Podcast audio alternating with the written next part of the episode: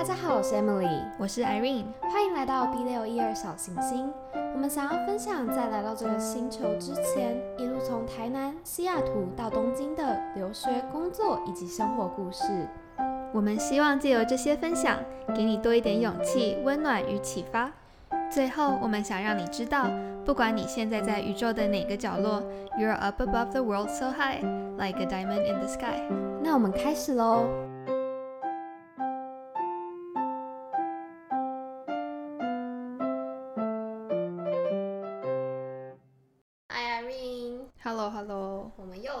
我们的一六一二时间了。那我们想要今天想要跟大家分享一下我日本的小文化吗？算是吗？就是日本的对呃女生的年龄的一种形容。对，他们会说，如果你是二十五岁以后，那你就是圣诞节之后的草莓蛋糕。卖不掉的草莓蛋糕。对，Emily 要不要解释一下？好，来跟大家解释一下好了，就是呃，不知道大家可能看日剧的时候，以前的日剧可能比较多，现在的日剧可能已经比较没有，日本也开始想要强调女生没有这种年龄的限制，但是在呃，可能我们爸爸妈妈那种年代的时候吧，或者是大概在至少十年前，日本还是有这种，就是二十五岁是一个很重要的分水岭，就像十二月二十四号的时候是 Christmas Eve，所以大家在日本有吃草莓蛋糕的习惯，可能是以前好像可能从美国传来的吧，就好像他们会觉得说圣诞节就是要雪白的，然后上面有一点粉红红色的，像圣诞老公公那种点缀，所以他们就很习惯吃 Christmas cake，还有肯德基，哦，是对，肯德基也是日本的一个就是 Christmas 必备的东西，然后大家大家都会在二十四号的时候买，那可能二十四、二十五吃。那圣诞节一到了二十五号过后的话，就是那个草莓蛋糕就是会开始大卖不掉。对，卖不掉，然后就是大杀价这样子，所以他们就会用这个来比喻，就是女生的年龄，就是二十四岁的时候，就是是还是一个很新鲜的 cake 的时候，二十四号。那二十五岁的时候，就是他们是用定价的贩卖的方式，也是就是表示说女生的这二十五岁是一个适婚的年龄。那在二十六岁的时候，他就是这上面写说，就是很残念，在念那个啦，他就是卖不掉的，像阿云刚刚说的蛋糕。那再来，但是当然还是会有一部分的人愿意买，因为还维持一点新鲜感这样子，还有还有新鲜很度在。那二十七到三十的话呢，就是嗯，商品的价值算已经变得很低了，因为已经保鲜期已经过了，所以就等于是二十七到三十，你就不值钱了。对，唉，总之，我记得我第一次来日本的时候听到这个理论的时候，我觉得什么？傻眼。但是我也是好像是在日剧里面看到的吧？嗯，对，就这样子对女生的形容真的是很，天啊，真的这也太父系社会了吧？对啊。但是虽然近几年有稍微的，就是这种概念吗？这种既定的这种女性的年龄的概念有比较淡薄一些。不过，我们今天想要跟大家聊一下，就是我们在不同的年龄层的自己对于自己的期待，还有我们觉得社会好像给我们的期附待，加我们的一些期待。对，好，那要不要从 Irene 开始先分享啊？Irene 可能已经经历过了。我们这次想要分成二十岁初期的时候的我们，跟二十岁中期、二十五岁就是圣诞节蛋糕的我们，以及可能现在对三十岁的一些期待吧。对对对，三十岁哦，在这里日文小教室再来一下，三十岁叫什么？咪 阿拉萨，你刚刚阿拉哦对，阿拉萨是 around thirty，对，所以是大概三十岁左右。对，然后我们现在也快要步入这个阿拉萨的阶段，around thirty，大概二十八岁到三十二岁都算是阿拉萨的这个范围之内。那我们想要聊一下这这一块的心境，然后还有就是我们呃社会对女生的这个框架，是不是因为女性主义的抬头有没有一些改变的这样？对，就是呃，我跟 Emily 其实我们才差一岁，对。然后我今年是刚好二十七岁，然后现在大概是二十七岁半左右，嗯然后 Emily 大概是二十六六岁半左右，对，对对，所以我们其实已经算是就是过了二十五岁，然后到三十岁，呃之前的一个蛮呃女性很多女生会蛮担忧，或者是有很多很多对未来一些不安的一个阶段。对。对，然后我们今天就是对想要聊一下，就是可能二十初期、二十五岁，然后是对三十岁的期待。然后我自己是觉得自己在二十多岁的时候，我觉得我当时做很多决定都没有想很多，嗯就真的不会想五年、十年后的东西。那时候我记得，呃，有一些朋友就是有也是男生，他们可能对自己的未来很有想法，他们就会做一些什么十年计划。然后是我想说，天呐，就是十年，我真的是完全没有办法想象十年之后在哪里。对，那个时候对，但是这当然会大概有一个哦，如果可以这样很好的一个呃图像，但是嗯一直都没有，因为我就觉得那么长以后，那么远、那么久远以后的事情，其实很难下定论。对，然后我记得我那个时候二十岁，就还是大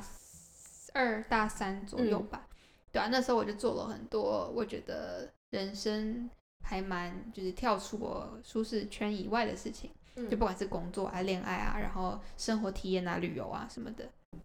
对，然后呃，那个时候我是二十三岁的时候，嗯那时候刚好在我现在的公司在美国工作了一年，那那个时候呃，公司就说。呃，我可以帮你抽的抽呃美国的工作签证，嗯但是没有抽到的话，那你可能要自己就是去我们找一些我们海外的分公司，然后自己去面试，然后自己去决定要去哪里这样。然后我记得那个时候，我其实就想，啊，我们公司好像全世界很多地方都有分部嘛，那时候就想要不要去，呃，如果回亚洲的话，就去北京啊，去东京啊，然后我们新加坡有呃比较小的一个分公司，嗯然后啊、呃或者是如果去欧洲的话，最大的呃分公司可能就卢森堡啊，然后伦敦也有办公室，然后呃，我觉得那时候就想，哦，那就这几个地方其实感觉都还蛮有趣的。然后后来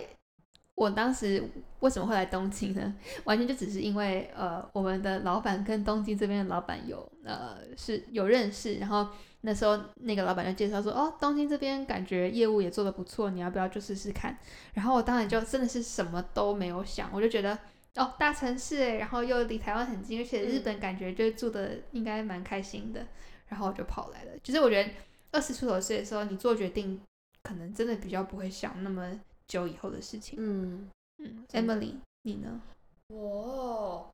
呃，我想先分享一个小笑话好了。我今天早上我那天看到我自己的日记的时候，我觉得很很有趣的东西，就是我好像也是大概二十岁的时候就在开始在想说，我以前高中很就很开始就很喜欢写什么五年后、十年后的计划，然后可是我就会发现学生时期比较好预测，就是你五年后哦，我就是想去这些学校，我想要读什么，就是是很好可以计划的东西。但是你快要毕业的时候，你就会发现。我不知道下一步可能会是这样，就是什么都是有可能的，对，就是未知。没有人给你一个说你只能往 A 走了。就是以前在学校的时候，就是就是读书，就是继续往上，高中毕业就是去读大学，当然也是有其他选项，但是嗯、比较常规的路就是这样子。然后那时候大二三的时候，大三吧，就在想说，嗯，那想一下我五年后会在哪里好了，然后我就在日记上写下来。结果我好像之后自己又回去 comment 又写说不知道，有饭吃就好，人生很难。我就觉得好诚实的我自己哦，那时候可能是遇到一些挫折了吧，我猜，对啊、然后，嗯，那时候现在回想，觉得二十三岁、二十出头的自己很勇敢，然后真的就是不怕天塌下来，觉得自己是撑得起整个全世界，就是有莫名的出生之犊不畏虎的这种自信。但是现在反而快要到阿拉萨的这种时候的时候，会觉得，诶，我还没有准备好要长大，怎么一下就长大了？我还没有准备好要扛起这个世界啊的感觉。嗯，就是以前的自信，以前的这些勇敢跑去哪里了的感觉。但是我觉得，说不定过了两三年之后，我这些勇敢也会莫名其妙的回来，也说不定。嗯，我觉得可能也不是说这些勇敢不见了，而且我觉得可能是从另外一种形式显现在你的人生上面。我觉得以前的勇敢可能真的是傻的勇敢，就是我就觉得我拥有这些，我就是觉得我应该要做什么事情，然后可以改变，就是就是这个世界的不公不义什么的。嗯嗯嗯对啊，可是我觉得可能到三十岁，你比较有手腕，你已经嗯见过世面了，所以你知道这个社会，你要符合这个社会的某一些规定，你如果符合的话，你要去做你的事情，其实反而比较容易。嗯嗯嗯嗯，就你会懂一些就是小的技巧或者是什么的。这倒是，嗯嗯，这是一个很呀特别的 point。好，那我们现在来讲二十五岁的阶段好了。好，就是好，那就是我二十五岁的时候来日本两年多，嗯。然后其实我二十五岁的时候遇到一个很大的瓶颈，就我一直嗯。觉得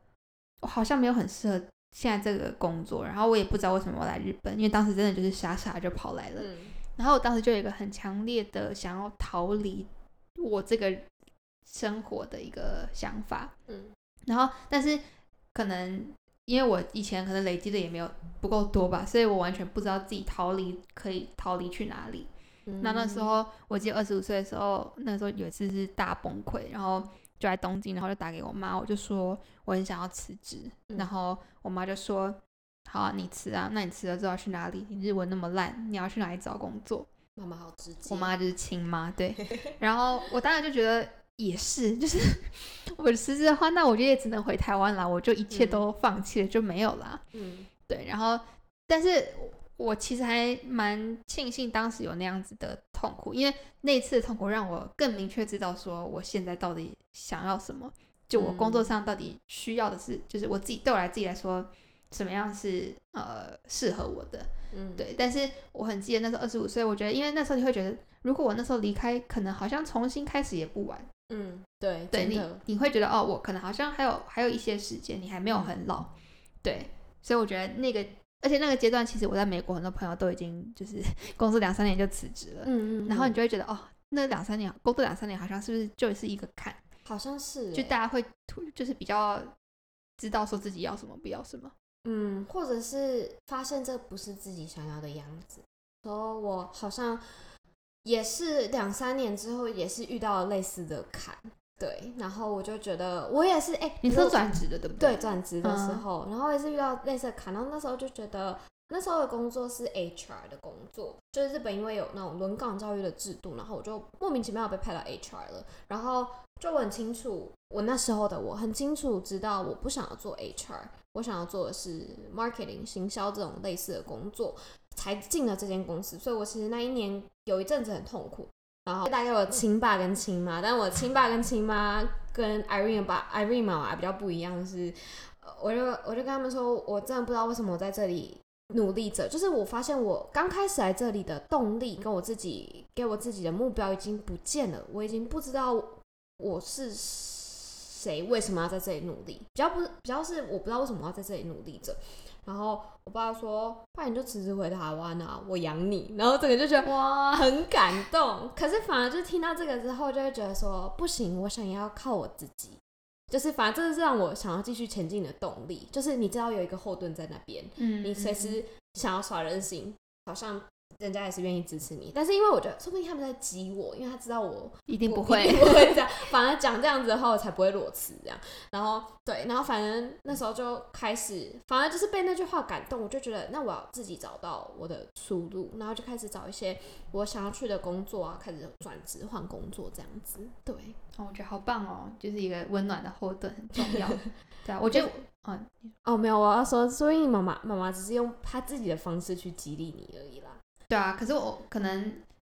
但是我觉得那一次，像我刚刚说，就是那一次他这样激励我之后，我就反而觉得好，就是我确立了两件事情。第一件事情就是我没有透露，因为我我日文真的不好，我真的在日本没有办法找到其他工作，要不就是回台湾，然后嗯可能我的薪水会降很多。嗯，那我要不要接受这样的结果？好，嗯如果不要，那你就只能留下来。然后嗯买继续买头苦干。所以我这第一件事情，我当时就有一个觉悟，没办法，我就算不喜欢这份工作，我还是要硬撑下去，因为我目前是没有更多的选择。嗯然后第二件事情，我就觉得，好，那我既然不知道我下一步要干嘛，那我应该要去尝试很多不同的东西，嗯去找到我自己到底要什么。嗯，所以我觉得那一次开始，我那时候有考过 GMAT，那时候我想要不要去出国念 MBA，嗯就这也是一个选项。然后那时候就很疯狂念书，然后考了 GMAT，然后呃后来是决定不念了。但是我觉得至少我尝试过，然后知道自己不要，然后我觉得这也是一个好的结果。嗯然后那个之后，那那次之后，我就呃也去上很多就是我自己想要上的课，然后就是去学一些我自己想要学的技能，嗯然后呃发展自己生活上很多，像我很喜欢煮饭，我就就煮了疯狂煮饭，对，然后就觉得哎，好像呃就是反正你知道你自己不喜欢什么，那你就去嗯找吧。嗯，我觉得二十五岁有让我有这样子的觉悟，就是对啊，就是一个你要你要转换什么，那你要自己去寻找的感觉。这倒是，但我想要把这个主题拉回稍微到跟日本有关的，就是我觉得这是台湾女生的想法，然后这是超级正常，但是在日本女生的眼中，因为我记得我刚进公司的时候，前辈就问我说：“哎、你什么时候想要结婚呢、哦，对，然后很多日本女生其实大概都进公司两三年，就是像我们刚刚说的两三年一个坎，大家就是会遇到他们的老公之后，就差不多结婚之后吗就就对，然后就离职了。所以嗯就是就是真的是二十五岁是一个分坎。然后我想问一下 Irene，你有没有被影响到？就是被这个大环境也好，或者是像我有朋友也是二十五岁，嗯，就结婚，可能是因为就是嗯，可能美在美国大家早婚的人也都比较多，然后那时候。我也有被我妈就是说，哎、你要不要赶快遇到有好的人的话，就可以早一点结婚啊？我就想说，哎、二十五岁，人生大好，人生才刚对开始就要结婚我？懂哎、的那种感觉，哎、啊会，可是就是我我妈妈就比较会开始，假设我每交一个男朋友，然后她就会说，哦，那以后你们结婚的时候，你们生小孩的时候怎么样怎么样？然后我就想说，天啊，我都还没有想到那一步。但是嗯，确实，我觉得二十五岁之后，你交男朋友，你会一你会已经会很有呃计划性的去想说，那你们未来到底该怎么办？就是如果这个嗯男生你真的是完完全全看不到未来，我觉得你不，我觉得我那个时候就不会去交往。浪费时间交往吗？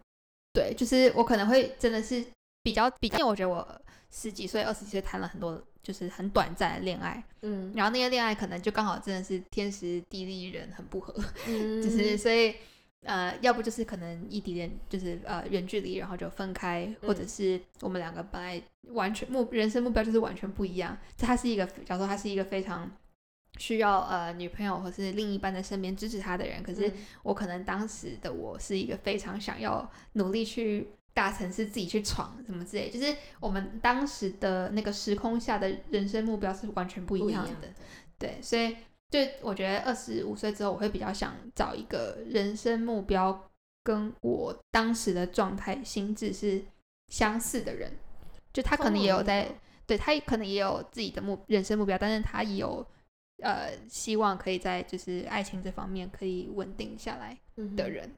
所以你感觉是一个完全不会被大大环境影响你自己的状态的这种，哎、可是我觉得对于爱情这件事情啊，我觉得我二十出头岁的时候，我一直觉得我一毕业就会就是跟当时男朋友就结婚。真假？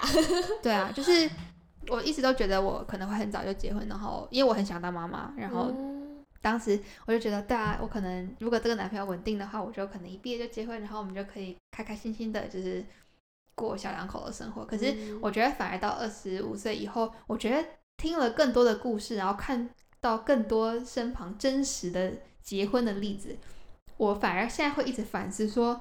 为什么人一定要结婚，或者人为什么一定要在三十岁之前结婚？就是你结婚到底到底是为了什么？嗯，对啊那个 why 是什么的？对啊，我觉得就是每个人都有自己各种的理由，可是我觉得不应该是一件一一个某一个理由，然后套在一整个社会，然后变成一个框架。我觉得让嗯大家压力很大。真的，嗯，我可以说你长大了吗？我长大，因为我记得我之前每一次你交易就是新男朋友的时候，你跟我讲的时候，你都会告诉我一句话说，我觉得我会跟这个人结婚，然后还因为这样子把他就是扣起来说，我跟你讲，Irene，我要照下来存纪念，告诉你哦，你每一任都跟我这样说，没错。可是你每一任都认真这样觉得吧？我对我每人都认真这样觉得，可是就是。对我每人，我觉得我谈恋爱是真的蛮认真的，很认真就对我每一任我都会希望他是我最后一个，但是呃，我觉得越到后来谈的话，会比较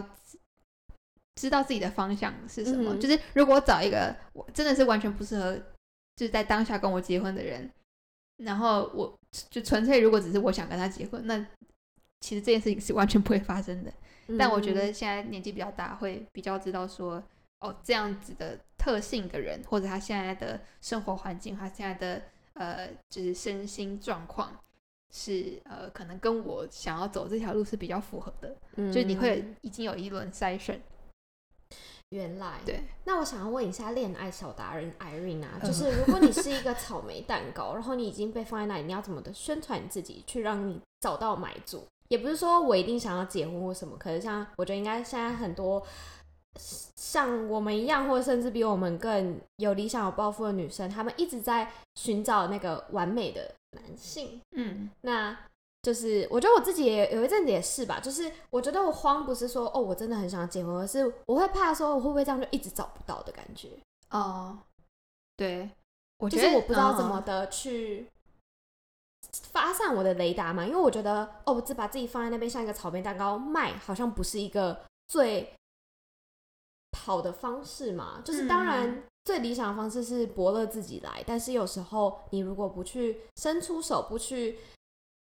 去怎么讲，把你放在别人的目光，就是有，就是就我们说 marketing 自己的话，别人可能会不知道其实有这块宝、这块玉在那边。哦，对我自己可能会觉得说，要分两个嘛，就是一个是你你是想结婚还是不想结婚？嗯我觉得想结婚，你可能像日本就有什么婚活啊，就是哦你专门就是问你真的是纯粹就想要结婚，有一个家庭有嗯小孩，那我觉得那样也可以，那这就是你自己想要的东西，那你就嗯。很积极的去混活，然后去找对象。那我觉得如果另外一个，我觉得会把自己放的比较轻松一点，其实嗯。就是你其实如果你不要把你的就结婚当成一个目标，我觉得你谈恋爱反而会比较没有压力，而且我觉得你可能你可能会花更多时间去了解自己，然后了解彼此。嗯，这对倒是，我觉得后来我谈恋爱比较轻松，也是因为可能我就就是虽然我当然也是希望这个人可以跟我跟我走一辈子，可是嗯。我比较没有那种期限，就说哦，如果这个人就是现在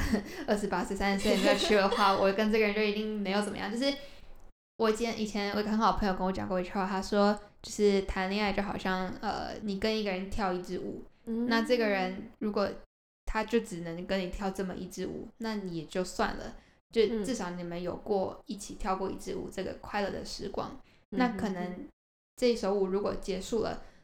你们两个发现哦彼此不适合，就不不论是什么原因了，就是你们彼此不适合，那你还是可以去找下一个舞伴继续跳下一支舞。我其实觉得这样的人生没有不对，就是、嗯对啊，就是你把谈恋爱变成一个有趣的事情。嗯我觉得这可能也比较西方的想法，就是说，就是我爱情真的是为了爱情，而不是为了任何其他的东西。这倒是，对，这样比较不，我觉得这样比较不会给彼此那么大的压力。然后我觉得，如果你真的想要谈恋爱的话，你就是第一个，我需要把自己弄好，嗯就是你自己的身心状，你要非常了解自己喜欢什么，需要什么。你然后你自己是一个非常精神上、金钱上一切都独立的人，嗯然后你把自己的状态，就是你你是一个很呃炙手可热的人。通常什么东西会炙手可热，就是一个很漂亮，然后很呃有人气，然后很呃很有光泽、很有光彩，然后很精彩的一个人，嗯大家会喜欢跟这样的人在一起吗？我觉得不论是男女生啊，对，嗯就是你会喜欢跟这样的人在一起，那你就努力把自己变成一个很有光彩的人。嗯但我觉得第二个，我觉得很容易被女生，尤其是台湾女生，有时候会忽略的一点就是，你也要学着就是当一个女生。就是有时候我觉得嗯女呃尤其是女女强人，我其实不是很喜欢“女强人”这个词，但就是假如说一个女生把自己弄得太完美了，然后事事都想要自己来，然后完全不想要给男生面子，嗯。我自己觉得，其实这样在恋爱中不是一个很健康的，对，也不是一个很聪明的相处方嗯。式。因为你这样真的会，我觉得不管你是男生女生啊，都一样，嗯。就是只要一方太过强大，我觉得另外一方就变得必须屈就你嘛。嗯那我觉得你适时的，就是撒娇啊，或者是把身段放柔软一点，让对方一下，嗯然后给对方一点面子，我觉得这不是一件坏事。就是你不要一直觉得说这是一件很物化女性或什么的，或是贬低女性。我觉得不是，就是你只是把很就是人，不管你是男生女生，都一定有强的一面跟弱的一面。嗯那我觉得你适适度的去调和这两个方面，对，都我觉得在其就是呃跟另一半的相处上会有更好的怎么讲互动啊。嗯，我超级认同你刚刚讲的东西，因为其实我之前自己也有被我男生朋友说过，就是哦，Emily 看起来就是什么都可以自己做啊，工作能力很好啊，然后、呃事情都可以自己打理很好，感觉他就是不需要男朋友，就是会让男生觉得你根本就不需要我们的对感觉。然后也不是说我在，假如说像你刚刚说的，就是做很多事情太过强势，可是有时候可能你可能太，也不是说展现独立不是不好的事情，但是你也要适时的去让别人知道你也是一个人啊人啊你也是需要一些。呃，你的情感的寄托啊，或者是需要找个伴聊天啊，或者是就是去分享一些生活的人，这样子会让比较用一个比较 open minded 的这个方式，让人家比较容易去了解你这个人到底是一个怎样的人，而不是一直都把自己武装起来嘛，就是一直都是很漂亮的那个面，就是试着让别人可以走进你的心。就是我觉得可能很多女生可能会有可能跟我一样，就是可能会也不是说恐男症，可是比较像是会对于异性比较抱有一个戒心吗？嗯，会觉得不想，至少我觉得我自己是我不想让人家误会，所以我在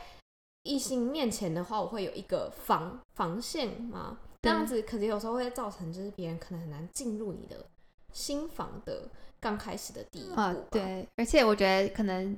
你刚刚说二十五岁之后要怎么，就是假如说你说行销自己好了，嗯不管你是男生女生、啊，嗯就是你想要谈恋爱的话，我觉得其实不要，可能一开始不需要把标准定的那么死。嗯，我自己是会给那个每一个人就是 second chance，、我自己是嗯还蛮喜欢这个嗯。道理，就是二十几岁的时候，你人生成就是你还很年轻，我觉得你交朋友什么都都没有关系啊，就就、嗯你就多看一点世界，然后多知道一些别的人他们的人生在就是做些什么事情。嗯，我觉得你就把它当成一个交朋友，真的，对啊，你就不会那么快的就哦，这个人可能第一眼他刚刚说什么话让我很不爽，然后我就把这个人从此以后我再也不要见他。我觉得也不需要呢这样子，有时候你反而第二次见他的时候，你觉得哦，上上次我好像有点误会他了，其实他是一个怎么样怎么样的人。对，完嗯全可以理解。然后，但是我觉得有时候可以可以有一些标准，可是那些标准是在自己也做得到的前提下的标准，啊，对，就是用自己的方式，要先就是给自己设的弱跟别给别人设的弱而一样。可是很多人会就是觉得说，哦，我的另一半一定要。什么年薪多少万？少啊可是自己根本还没有没办到的时候，或者是一定要很不知道哎，有有礼貌或什么，就是连自己都达不到的状态下去期待对方，我觉得这就是有些有点比较，嗯，强人所难。就是你要让你自己先达到那个标准的时候，你才会吸引到差不多的人。对对对。然后在这里我还想要补充一点，就是如果呃我们刚刚有讲到说你的呃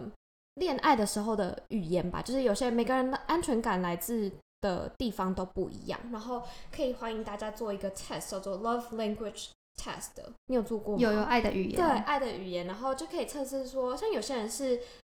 我这个人的个性，我就是很喜欢收到礼物，我这个人个性就是很喜欢收到甜言蜜语，就每一个人的语言是不一样所以错，你先去了解你自己是一个怎样的状态的时候，你会比较好跟你的我另一半或 potential 的另一半沟通，就是你对对方的期待也不会太高，就是如果你们刚好是他不是特别会做这个事情的人，你可以可以稍微跟他讲说，哎、我就是收到礼物的时候，我会是最开心的，对而不是可能收到你的甜言蜜语的时候之类的，这样对方也比较好知道说。因为他不是你肚子里的蛔虫，所以你不跟他讲，他不会知道。所以你告诉他的时候，会有加助于双方的沟通。对我突然想到一个，也是跟这个有点关系，就是我觉得如果你真的要找结婚对象的话，我觉得你要对结婚这件事情有一个非常现实清楚的认知。就结婚就真的是过日子，就对我来说啦，就是嗯爱情是它的基础，但是它很多很多很多的时间就是两个人好像是室友，然后战友，嗯人生上的帮手一样，他就是在两个人一起过日子。那像以前，其实我看到很多呃，可能台日 couple，就是很多呃台湾女生，然后嫁来日本，然后突然发现日本老公好像在就是他的心目中跟他在真实变成日本老公之后有一个很大的差距。嗯就我听过很多这样的故事，然后后来就可能就分开对分开或什么的。那我就会觉得说，其实像假如说你你很明确，你或者是你已经知道你老公是日本人，那我觉得你对他有一些就是不管是文化背景或者是呃他们的一些习俗传统，你我觉得一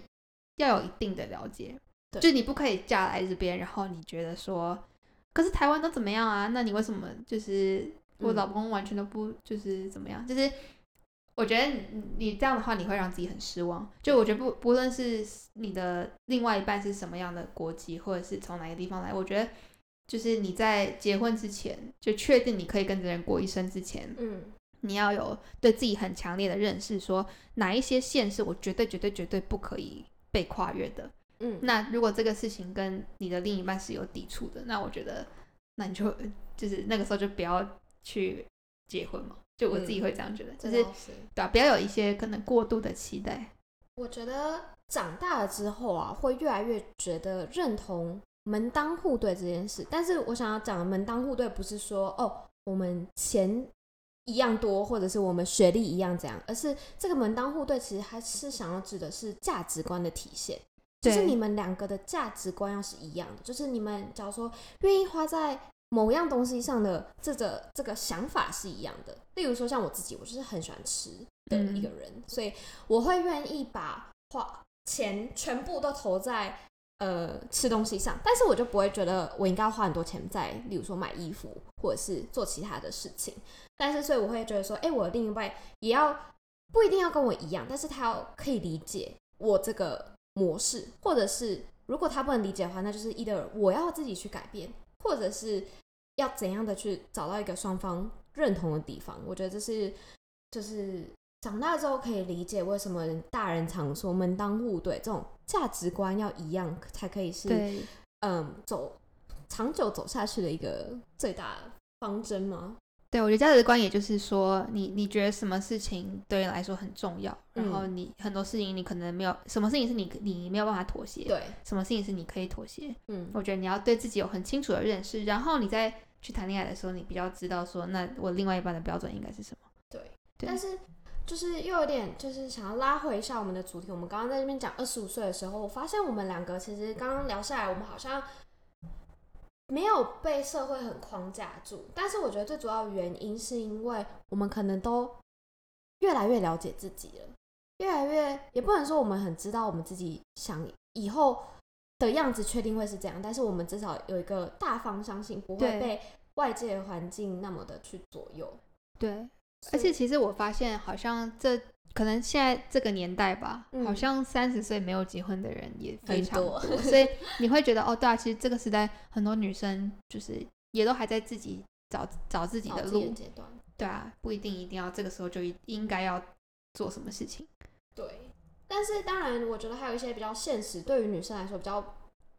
也不能说不公平吧。虽然现在有很多方法可以去解决这个东西，像我刚才在那对我们边查，就天啊，我们要开始 查冻冻卵卵的事情，对啊，对，但是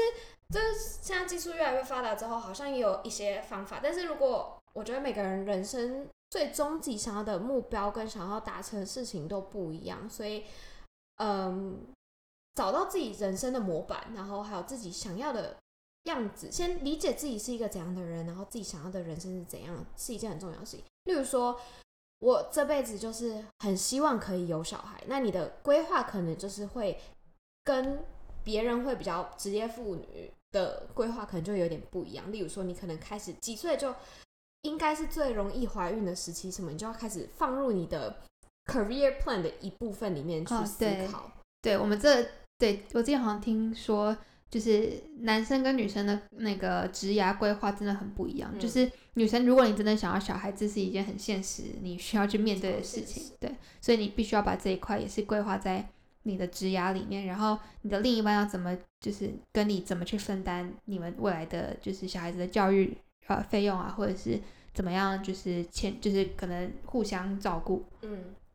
对啊。所以我觉得，我觉得以前人家会说，就是二十五岁就是圣诞节之后的草莓蛋糕，可能是因为比较想要强调在生育这一块吧。是对对，比较好生。就是 比较容易怀孕，而且是一个适合怀孕的年纪。但对是随着科技的发展，我觉得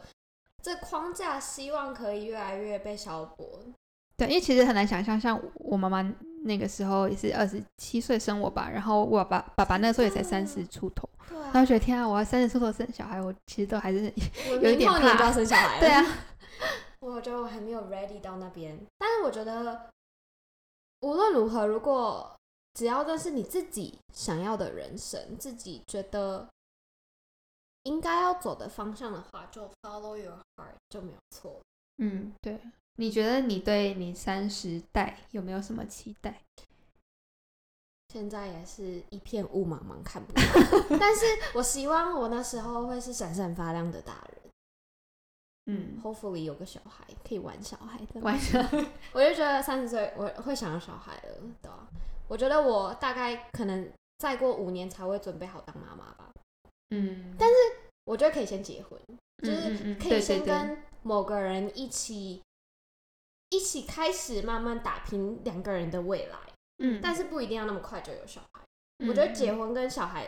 有时候中华文化可能会把它揉在一一起，就是结婚之后好像就一定要有小孩。可是我觉得像西方的话，像美国我很多朋友就是结婚之后是先他们想要先两个人的生活一阵子，然后再有小孩这样。对对对，对啊嗯，但我我觉得结婚可能只是一个比较像形式上好，我们要一起为了我们以后想要构筑的东西去打拼的一个形形式吗？也不能说是形式，可能就是一个承诺吧。嗯，对，就至少嗯这个人跟你是对会携手共度一辈子这样子。你嘞？哦，我其实那时候一直在想，就是我可能三十快要接近四十岁的时候才会有小孩吧。我一我可能对啊，现在可能会觉得哦，晚一点当妈妈会比较好。我觉得可能我之后五到十年还是会想要就是好好工作、好好生活，然后好好跟我的另一半相处。原来嗯，我只是不想要在我没有体力的时候照顾小孩。哦，对啊，其实这个也是很现实，就是现在讲的也都很轻松，但是对，对啊，未来搞不好就是还是走走看看喽。对啊，走走看看，不要那么大的压力。对，二十五岁的草莓蛋糕那没关系，放着，每个月都有二十五号啊。哎、真的耶，对啊，所以不懂为什么要有这种框架。对啊，所以希望大家也不要被这种框架绑住喽。不过恭喜在各位呃在听我们频道的各位，大家听得懂中文，所以应该不是活在日本的人比较多，就是不会被这个框架限制住。我觉得日本日本，可是虽然日本也有在改善的啦，对吧、对，越越越来越可，我不知道进步进步一点点。一点点，一点点，对对。但我觉得台湾已经算是很先进的，就是对于女生这一块比较开放一点点的，所以希望在聆听的各位可以不要给自己那么大的压力，然后就好好的去过你们的二十代跟三十代。对好。那我们今天的圣诞节之后的草莓蛋糕就到这里告一段落。今年圣诞节要记得去买草莓蛋糕哟。好，谢谢大家，谢谢大家，拜拜。拜拜。